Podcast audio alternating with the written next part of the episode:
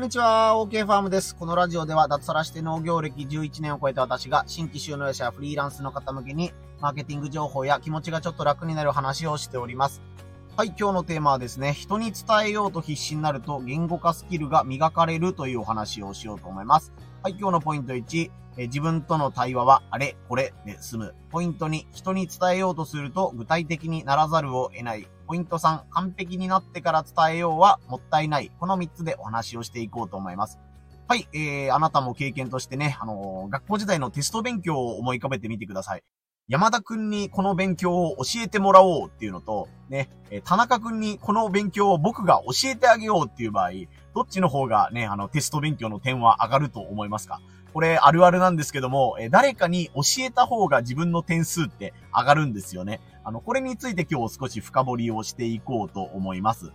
えー、ポイント1、自分との対話はあれ、これで済むということですね。えー、ね、数学の公式とかね、英語のね、あの SVC とか SVCC とかなんかの文法みたいなやつがあるじゃないですか。あれが自分でははいはい分かったよと思って、思ってても、意外とテストだと、あれこれなんだっけみたいな感じで、えー、できないことって結構あったと思うんですよね。皆さん。僕自身もそうなんですけど、皆さんもあるあるだと思います。あれは、えー、なぜかというと、自分の中で、えー、ね、あれはこれよね、みたいな感じで、え、ね、あの、具体的なポイントを、えー、自分で把握しきれずに、なんかここら辺にあったあれみたいな感じで、抽象的に覚えていることから起こるんじゃないかなというふうに、今振り返ると、えー、私はそう感じています。俗に言う分かったつもりというやつですね。なので、えー、ね、自分に説明するときは、あれこれとかね、あの、順番で言うと、1番、3番、5番みたいな感じで、1、2、3、4、5と順序立てて、えー、説明されたものが、まあ、2と4はなんとなく自分のセンスで勘でいけるけ、1、3、5だけ把握しとけばいいや、みたいな感じで思ってたら、意外とね、あの、人、人に説明しようと思ったときに、あれなんか上手に説明できないとか、自分は順序立てて説明したつもりなのに、ね、あの、なんか分かってもらえないみたいな感じで、えー、ごめん、なんかちょっと俺もよく分かってなかったわ、みたいな感じになるっていう感じですね。えー、で、ポイント二つ目が人に伝えようとすると具体的にならざるを得ないです。えー、さっき言ったことの逆なんですけども、人に伝えようと思うと、ね、あの、具体的にね、あの、これはあれよっていうのはもうダメなわけで、さっき使ったあれを使えばいいのよって言われても、あれって何よっていうことになるので、えー、さっきの公式であった、えー、このね、X の部分と、えー、ね、Y の部分のこれのね、カッコで閉じてるこれだよっていうところの具体的なところまで説明できないと、え人に伝えることは難しいということですね。まあこれだけ聞くとね、まあそれは当たり前のことじゃないかと思うんですけども、えー、大人になってからね、ぜひやってみてほしいなと思うのは、えー、読書とかね、自分が上司とかね、先輩から得た知識みたいなのをアウトプットしてほしいっていうことですね。よくインプット、アウトプットで言うと、ね、アウトプットの方が大事だよっていう感じで言われたりすることがあると思うんですけども、やっぱりインプットだけだと分かった気になってるだけっていう恐れがあるっていうのと、ね、勘違いしてる恐れがあるんですよね。人に対して、この本のここの部分が素敵だったよとか、ここすごい勉強になったよとか、逆にこの本のこれはすごい腹が立ったわとか、納得いかんわっていうのを伝えることにより、ああ、そうだね、確かにこの部分ね、あの、めちゃくちゃ腹が立ったよねとか、ああ、勉強になったねっていう風な回答が返ってくることもあると思います。それはそれで自分の中で、えー、ね、あ、やった自分の説明が、えー、相手にね、思った通り伝わって嬉しいという、えー、プラスの感情になると思います。え逆に、え自分はこう思ってたのに、え他のね、え人に話して、たまたまその人がその本を読んでいたとしたら、いや、君の言ってることはその著者が言いたいこととは、なんか反対のことになってるけど、ちゃんと読んだ？みたいな感じで、ここにこう書いてあるところをちゃんと読み込んでたら、そういう結論にはならないと思うんだけど、みたいな感じで、反対意見というかね、あの、ディスるわけではなく、自分の勘違いを人に伝えること伝えることで気づくことができます。これがアウトプットの強いところですね。なので自分は分かっているつもりだったのに、えー、ね、あの、もっといい意見があったりとか、自分が見落としていたポイントに他の人に伝えることにより自分が、えー、気づけるようになり、えー、ね、あの、さらに、えー、自分の中でのその情報の価値が高まるというか、えー、ね、人に話すことによってやっぱり自分も忘れにくくなるし、間違いがあったら訂正してもらえたりするということですね。まあ、あとこの情報発信ということに関しては、もう最近はね、あの、何でもほとんど無料で情報発信することができます。昔は例えばね、新聞の投書欄にね、あの自分の思いを、えー、すごいね、あのペンでまとめて、はがきに書いて、送って新聞社に採用されないとね、自分のものは読まれないとか、ね、広告を打つとか、自分で本を出すみたいなことをしないと、自分の考えというのは広く人に伝えることはできなかったんですけども、今はね、もう SNS っていうのが当たり前にね、あのー、誰でも登録できるようになってるので、SNS を使えば無料で、えー、誰かに自分の情報を届けることができます。まあもちろんね、SNS で嫌な思いをするっていうこともあると思うんですけども、その無料でね、自分の、えー、情報発信をして、えー、しかも自分の中ではその自分の情報発信が蓄積される形になり、ね、あの、他の人もあなたの情報を見て勉強になったよっていうことで自分のファンになってくれるかもしれないということで、いいことだらけです。デメリットを挙げるとしたら、恥をかくかもしれないとかね、恥ずかしい思いをするかもしれないというのは確かにデメリットとしてあります。ね、あの、自分は意気揚々とこの本を見て、えー、ここはすごい勉強になったっていうふうに言ったのに、いや、それは違うって、そう、そういう解釈じゃないんだよっていうのを言われて、あ、そうか、確かにこの人の言う通り、自分の解釈は間違ってたっていうふうに思ったら、すごい恥ずかしい思いはすると思います。まあ逆にね、あの、その恥ずかしい思いをするからこそね、成長できるという考え方もできますし、まあもっと言えば別に恥ずかしい思いをするだけでね、あの、死にはせんのんですよ、本当に。まあ特に最近は SNS は別に匿名でやってもね、あの、全然問題ないというか、むしろ匿名の方が気楽にできるというところはあるので、自分の本名を晒すのではなく、あくまで、えー、私が何十代の男性で、えー、ね、関西まあ、関西というか日本の西側に住んでますとか東側に住んでますぐらいで構わないので、それで今勉強しているのはこういう内容ですみたいなことをね、まとめるだけで、えー、いつの間にか自分のファンが増えたりとか、自分の、そ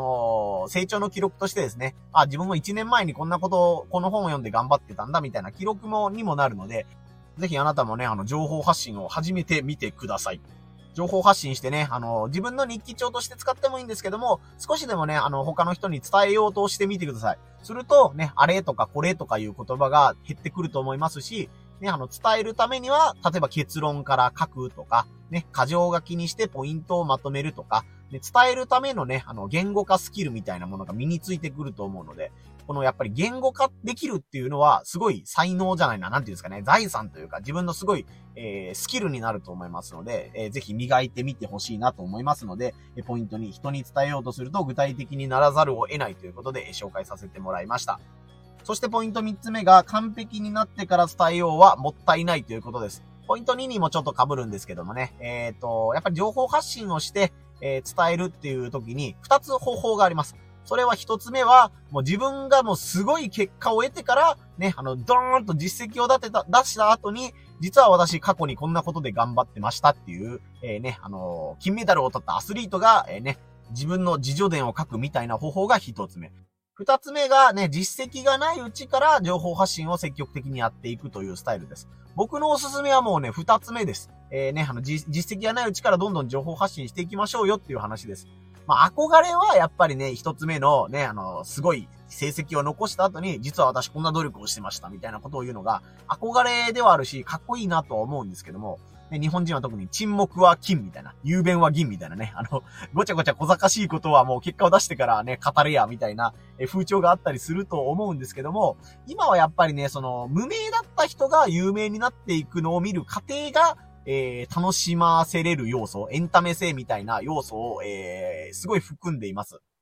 僕で言うとね、あの、バリバリごぼうっていうね、お菓子を作っています。私、ごぼう農家なんですけども、自分のごぼうをね、作った、えー、使ったお菓子を作っているんですけども、ね、そのご、お菓子を出すときに、ね、今からこういうお菓子を出そうと今頑張っていますとか、えー、ね、ネーミングをどうしようか悩んでるんですとか言ったりとか、ね、もし販売するんだったら応援してくれる人がいたら教えてくださいね、みたいな感じで言って、ついにこの商品を発売しますみたいな、えー、ね、イベント、イベントじゃないですね、あの、企画をすることによって、あ、なんかこいつよくわかんないけど頑張ってるなっていうことで、あ、なんか、どんな、どんな風にやってるのか覗いてみようみたいな感じでね、ネーミングのところから応援してくれる方がいたら、やっぱりそういう方は、あの、すごいファンになってくれるみたいな感じですね。ありがたいことにね、1年半で、えー、3万袋ぐらいかな、えー、お菓子が売れてるので、個人の農家が売ってる商品としてはかなりヒットしてる部類じゃないかなと思うんですけども、ね、僕がそれまでずっと内緒にしてて、実は僕のお菓子こんなに売れるようになったんですよ、ドーンみたいな実績を出しても、あ、すごいって言ってくれる人はもちろんいると思うんですけども、えー、そうなんだっていうスタンスの人もね、結構いると思います。それが、あのね、あの、発売前から頑張って、え、こういうことをやってますよとか、こんなことで悩んでるんですよっていうのを、え、紹介することにより、えね、あの最初から応援してくれている。自分はこれ発売前から知ってるんだぜっていうね、その人のちょっとなんか優越感、まあ、古参みたいな感じで、ね、悪い意味で使われると思いますけどね、あの、私は最初から知ってるんだよ、みたいな、ちょっとポイントになることもありますし、やっぱりあのね、思い入れが深くなるみたいな感じですね。あの、あなたも、僕今36歳になるんですけども、ね、あの、近所の子の成長ってめっちゃ早いじゃないですか。自分ちの子供は、まあ、自分のちの子供でも思いますけど、ね、あの、久々に会ったね、近所の人の子供が、え、もう小学校になったの？とか、え、え、もう中学校、高校になったの？とか、成人したの？とか、え、結婚したの？みたいなのをかん聞いたときに、すごいなんかあの、思い入れが深くないですか？え、あんなちっちゃかったのにとか、赤ちゃんだったと思ったのにみたいな子が大きくなることにより、ね、あ、なんか、うるっとくるわ、みたいなのとか、ね、幸せになってね、とか、社会人頑張ってね、みたいなのに思うのは、その子がちっちゃい、その子がちっちゃい頃をあなたが知ってるからだと思うんですよね。で、いきなり初めて会った人が、いや、私たち結婚するんですよって言われても、ああ、そうですか？って感じだと思うんですけども、ああ、家の近所に住んでたあの子がね、散歩したでおちおち歩きだったあの子が、ついに社会人になるのかとか、結婚するのかみたいな思うと、なんかジーンと来たりするのは、やっぱりそのストーリー、その人が、えー、無名だった頃から、何者でもない頃かを知ってたから、ね、応援したくなったりとか、考え深い、深くなるみたいなことだと思うので、まあ僕の話で言うと、さっきのバリバリごぼうっていうお菓子の誕生する時からっていうのも一つの例ですね。それと同じように、えー、あなたの情報発信も無名だった頃から、えー、続けることにより、ファンができる可能性がいるということですね。えー、ね、あの、よくわからないけど、自分で本を読むだけだともったいないので、面白かった本を紹介しますとか、ね、自分は将来1年後2年後に脱サラしてこういうことがしたいので、勉強内容をここでアウトプットしますみたいなことをしていって、それを貯めていくとですね、まあ、まず自分の方が励みになるというか、あ、僕も今日こんだけ頑張ったぞっていうね、あのー、なんていうんですかな、あの、成長ノートみたいな感じで見ることができるっていうのが一つと、周りの人もね、あ、こいつ何者でもない、そこら辺にいるね、おっさんだけどすげえ頑張ってるなっていう風に、えー、見てくれるね、人が少しずつ増えてくると思うんですよ。ね、あの、1日1個でもね、1年間本当に続けたら365個のね、自分のね、本のレビューみたいなことになるわけで、それってなんか周りの人からしたら、あ、この人こんなに続けててすごいなっていうのと、あ、この人の投稿を見てたら、ね、自分は忙しくて本が読めないけど、あ、こういう本があるんだなとか、本のまとめをしてくれて助かるな、みたいな感じで、喜んでくれる人が、えー、ね、増えていくっていうわけですね。もちろん最初のうちはね、なんか、ああなんかこいつおっさんなのになんか無駄な努力をしてんな、みたいな感じとか、そんな暇があるんならもっと本業の方頑張れや、みたいな感じでね、えー、否定してくるような人もいたりすると思うんですけども、ね、コツコツ続けることによってですね、えー、言語化スキルも磨かれるし、おまけにね、自分のファンも増えるかもしれないっていうことで、えー、いいことばっかりだと思うので、え日本人はね、沈黙は金みたいなのとか、ね、あの、実績を出してから、ね、あの、自分の考えを発信しろ、みたいなことがあったりすると思うんですけども、えー、ね、あのー、まだ何者でもない人が、これからどんな進化を遂げていくのか、みたいなのは、えー、すごいね、エンタメ性があるというか、あなたの発信のどこに食いつくかわかんないというか、え、こん、こんなところにあなた食いついたんですか？みたいな。あ僕よく言うんですけど、雑談の中でね、好きな漫画が同じ人とか、ね、共通の部活動を持っている人とかね、えー、ね、家族構成が同じ人とかで、あ、こんなとこにね、僕と親近感抱いてくれたんですか？みたいなね、思わぬ出会いもあったりするので、やっぱり情報発信は価値があるかなと思いますので、完璧になってから伝えようはもったいないということでお話をさせてもらいました。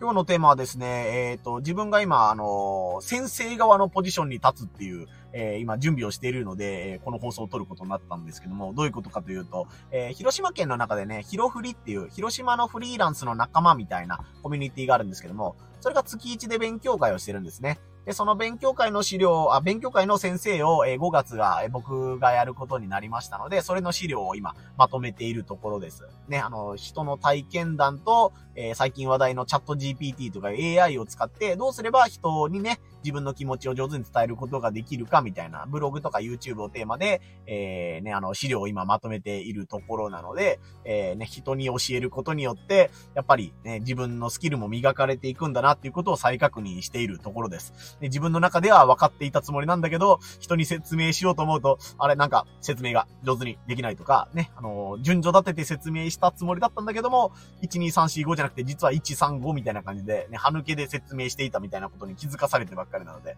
ね、あの、来週に向けて、来週ね、その勉強会があるんですけども、えー、コツコツと資料作りを頑張っていこうと思っております。そしてね、秘宝なんですけどね、秘宝というかもう終わった話なんですけども、さっきまでね、この全くというかほとんど同じ内容の音声配信を10分15分ぐらい収録してたら、なぜかですね、この音声収録したデータが吹っ飛んでしまいまして 最後のさようならを言う直前ぐらいで、ファイルが再生できなくなってですね、くっそ取り直しだと思ってこう、えー、同じ内容を今2回喋ってるみたいな感じですね。こんなこともあるんですね。ちょっと悔しい思いをしたんですけども、やっぱり2回目となるとね、あの、話がコンパクトにまとめられているので、うん、やっぱこういうのも経験だなっていう感じで、ちょっと悔しい思いはしたんですけども、えー、ね、あの、音声配信としては、えー、1回目よりもかなり話しやすく上手になっているかなと思ったので、まあ、怪我の巧妙かなということで、えー、頑張って撮ってみました。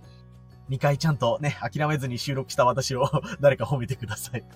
今日はですね、早朝4時半に起きて、ね、5時から、えー、広島県北に1時間ほど移動して、ドローンでね、農薬散布のお手伝いをしてきて、帰ってきたのが夕方5時ぐらいだったっていう感じなので、えー、久々にこんながっつり、うん、朝から晩まで仕事したわ、みたいな、えー、一日だったんですけども、なんとか今日も音声配信収録できて、よし、今日頑張ったぞっていうことで自信を持ってね、えー、自分を褒めてあげて、今から家に帰って家族とご飯を食べようと思います。こんな感じでね、えー、音声配信とか SNS で、えー、情報発信、マーケティング情報とか気持ちが楽になる情報みたいなことをやってますので、えー、ぜひね、フォローとかね、コメントとかで応援よろしくお願いいたします。以上、OK ファームでした。